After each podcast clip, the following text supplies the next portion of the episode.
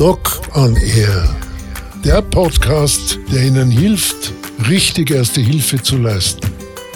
Was tun, wenn jemand Hilfe schreit? Was tun, wenn zu Hause was passiert? Als erfahrener Notarzt zeige ich Ihnen, wie es geht. Unser Ziel, Wissen statt Angst und Können statt Zweifel. Ja, und wiederum darf ich sagen, grüß euch Gott. Hier ist euer Dokonair Joachim, der Huber-Doktor. Unser heutiges Thema ist, was macht denn eigentlich so ein Fliegerarzt? Was ist ein Notarzt? Was macht er? Was ist ein leitender Notarzt? Ich versuche euch auch hier einige interessante Details nahezubringen. Jetzt kann natürlich jeder sagen, ja, und wieso sagt er nicht, was ist ein Zahnarzt und was ist ein Gynäkologe und was ist ein Männerarzt? Vollkommen richtig.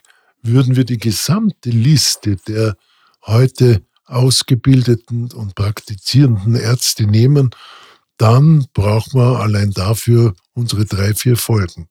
Sollte jemand jetzt sagen, mich interessiert aber ganz speziell das oder jenes, dann schreibt mir einfach ein E-Mail. Ihr findet also die Adresse in den Shownotes.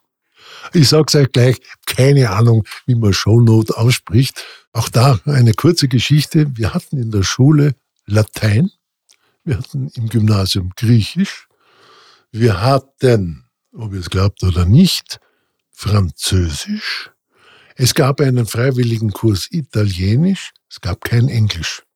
Ich schwöre es, es gab in meiner Gymnasiumzeit in der Mittelschule in Bludenz in Rungelin kein Englisch. Also habe ich mir das Englisch im Laufe meines Lebens mühselig selber beigebracht und äh, ich darf durchaus sagen, ich kann mich gut verständigen, aber es ist ein sogenanntes Pitching English, also das, was die Seefahrer uralten Zeiten von sich gegeben haben. Gehen wir wieder zurück. Was ist denn eigentlich ein Fliegerarzt? Also ein Fliegerarzt ist erstens einmal ein Arzt, der fliegt. Lustig. Nein, tatsächlich. Ein Arzt, der kranke Menschen von überall aus der Welt nach Hause bringt. Auch ich hatte einen sehr, sehr spannenden Einsatz gemeinsam mit einem Freund. Wir waren an dem Tag, als die Russen in Afghanistan invasiert sind, waren wir dort und sind mit der letzten Maschine gelandet, um den damals dort lebenden österreichischen Kulturattaché, der einen ganz schweren Herzinfarkt erlitten hatte und im Untergrund von den Afghanern, die ihn betreut haben, versteckt wurde, um den also herauszufliegen. Also das ist ein Fliegerarzt. Aber ein Fliegerarzt ist natürlich auch der, zu dem eine Flugbegleiterin oder ein Fluginteressierter hingeht und sagt, ich möchte gerne Segelpilot werden oder ich möchte gern äh, Flugbegleiterin oder Flugbegleiter werden oder ich möchte Berufspilot werden. Dann ist der Fliegerarzt derjenige, der nun nach vorgegebenen europäischen Richtlinien eine entsprechende genaue Untersuchung macht.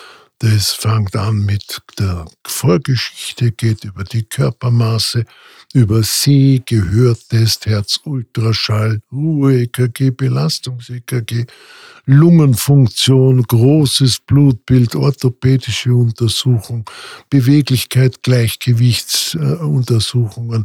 Also eine Unzahl von vorgegebenen Checks, die dieser Pilot erfüllen muss. Und wenn er das erfüllt, dann bekommt er ein sogenanntes Medical. Das ist jetzt je nachdem, äh, ob man nur, nur Anführungszeichen, ein Privatpilot oder ein Linienpilot ist, mehr oder weniger lang gültig. Der Fliegerarzt ist also derjenige, der diese ganzen Checks äh, zu bewerkstelligen hat und dafür auch sozusagen äh, von der Ausdruckkontrolle, also von der Behörde, einen Auftrag bekommt. Auch der Fliegerarzt muss natürlich nachweisen, dass er sich regelmäßig fortbildet, dass seine Ordination mit dem entsprechenden modernen Equipment, mit der Ausrüstung versehen ist und muss natürlich äh, regelmäßig auch selber äh, antreten und beweisen, dass er das kann. Das ist wie mit der Gutachtertätigkeit, wo man also auch äh, regelmäßig kontrolliert wird, ob das, was man hier an äh, Gutachten von sich äh, aus äh, erstellt, ob das alles stimmt. Dieser Fliegerarztberuf hat mir sehr viel Spaß gemacht. Und nachdem ich eine Ausbildung gemacht habe, die doch einigermaßen äh, anstrengend war und international, ich wurde in Fürstenfeldbruck und dann bei der NATO ausgebildet, habe auch einige amerikanische und russische Ausbildungsszenarien absolviert, äh, war die Frage des Bundesheeres, ob ich das übernehmen will und hier äh, die Flugambulanz im Heeresspital aufbauen will, eigentlich mit einem einfachen Ja zu beantworten. Ich habe es auch nie bereut.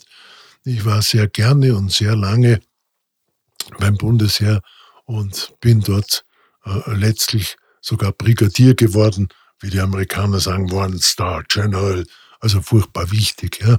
Gut, ich habe dort beim Bundesheer ebenfalls unzählige Flugschüler, Techniker auf ihre Fliegertauglichkeit hin untersucht und war sich manchmal ein bisschen zulästig. Alle, die mir jetzt zuhören aus diesen Zeiten, mögen meine Entschuldigung akzeptieren. Wenn ich so wirklich widerlich war, der Blutdruck stimmt nicht, du hast zu viel Gewicht, du rauchst zu viel, du musst deine Leber entlasten. Ich kannte damals schon ein ziemlich lästiger Hund sein, war aber letztlich für die Sicherheit gedacht. Und wenn ich so zurückblicke, dann waren das damals schon sehr, sehr hohe Unfallzahlen. Also das österreichische Bundesheer hatte eine der höchsten äh, Flugtodesfälle in ganz Europa nach drei Jahren Arbeit in der Flugambulanz gemeinsam mit den Flugpsychologen, mit den Trainern, mit dem ganzen Spitalsteam des Heeresspitals war es so, dass wir weniger als einen Toten pro 100.000 Flugstunden hatten. Also ein sensationeller Erfolg. Als Fliegerarzt habe ich natürlich auch andere wichtige Dinge tun dürfen. Zum Beispiel, ihr erinnert euch an den Stratosphärensprung vom Baumgartner, der mit äh, diesem unglaublichen freien Fall äh, etliche Rekorde gebrochen hat.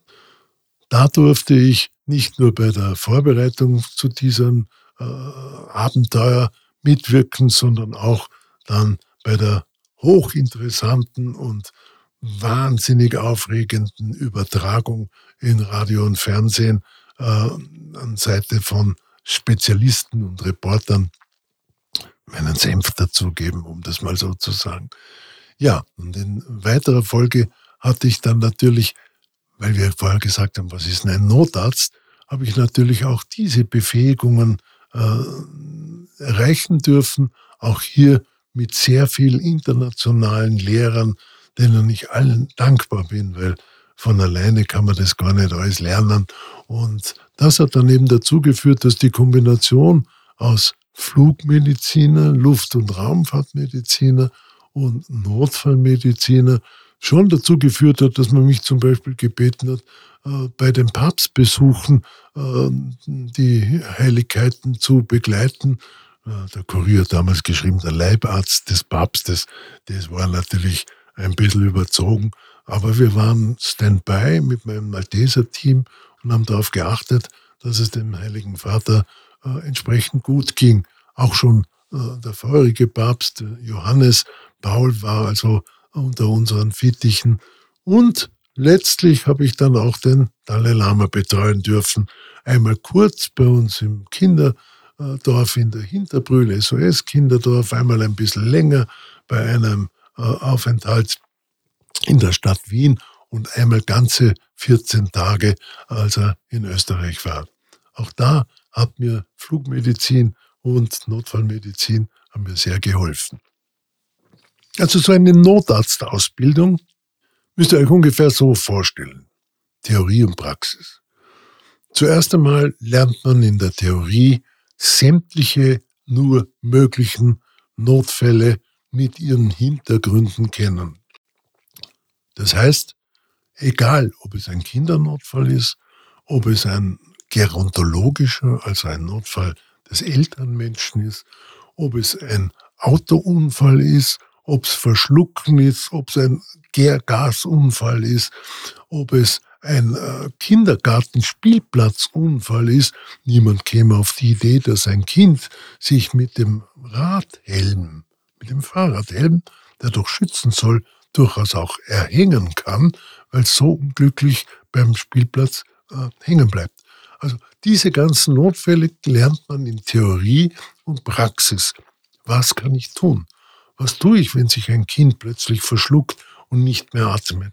Was tue ich, wenn ein älterer Mensch plötzlich offensichtlich einen Schlaganfall oder einen Herzinfarkt bekommt? Was tue ich bei einem Asthmaanfall? Was tue ich, wenn der Blutzucker nicht in Ordnung ist? Alle diese Dinge werde ich euch auch im Laufe meiner einzelnen Folgen so nahe bringen, dass ihr einen Schritt zurückgeht, entspannt das Richtige macht. Notarzt muss natürlich auch viel Praxis haben. Nur Theorie, no, ist ja nichts. Also muss man, um sich Notarzt nennen zu dürfen, in einem staatlich anerkannten Rettungssystem mitarbeiten. Das war für mich als Malteser unkompliziert, weil wir jahrzehntelang äh, vom Börseplatz in Wien mit der Wiener Rettung gemeinsam Einsätze gefahren sind. Ich habe aber auch viele Notarztdienste mit dem Arbeiter-Samariterbund, mit dem Roten Kreuz gemacht, mit den Johannitern, wo wir eben versucht haben, äh, auch hier im Team, und damit haben wir einen ganz wichtigen Punkt, Notarzt ist immer nur dann gut, wenn er ein gutes Team hat. Alleine ist er naja, vielleicht als Vortragender geeignet. Aber am Notfallort braucht man immer äh, seine Damen und Herren Sanitäter, Notfallsanitäter, bis hin zu dem, der den ganzen Funk macht, bis hin zu organisatorischen Background. Also das ist eine sehr komplexe Sache. Und wenn wir uns äh, überlegen, wie viele Notarzteinsätze allein in Wien äh, jeden Tag stattfinden, dann wissen wir, das geht eben nur mit einer sehr, sehr großen und gut geschulten Organisation. Und eines dieser wichtigen Glieder dieser Rettungskette ist eben der Notarzt. Jetzt habe ich euch noch gesagt, es gibt auch einen leitenden Notarzt. Der hat nun mit der Praxis fast gar nichts mehr zu tun. Das heißt, er zieht weder Spritze auf, noch spricht er irgendwelche heile, heile Gänschenworte. Der ist sozusagen mit dem Chefsanitäter der Rettung, mit dem organisatorischen Leiter verantwortlich, dass bei einem Großschadensereignis, davon spricht man, wenn mehr als 15 Personen äh, betroffen sind, beim Großschadensereignis alles seine Ordnung hat, dass also hier die Einsatzstrukturen funktionieren. Das heißt, der organisatorische Leiter und der leitende Notarzt sind die Dirigenten die dem Orchester sagen, wie es nun was spielen muss. Also, Fliegerarzt, Notarzt, leitender Notarzt sind die Dinge, die ich nach wie vor bespielen darf, die mir auch viel Freude machen. Und wir gehen im weiteren Verlauf meines Podcasts natürlich auf die einzelnen Probleme ein, die einzelnen Zwischenfälle ein, die euch Gott behüt äh, auch zu Hause passieren können. Vielen Dank fürs Zuhören und viel gut.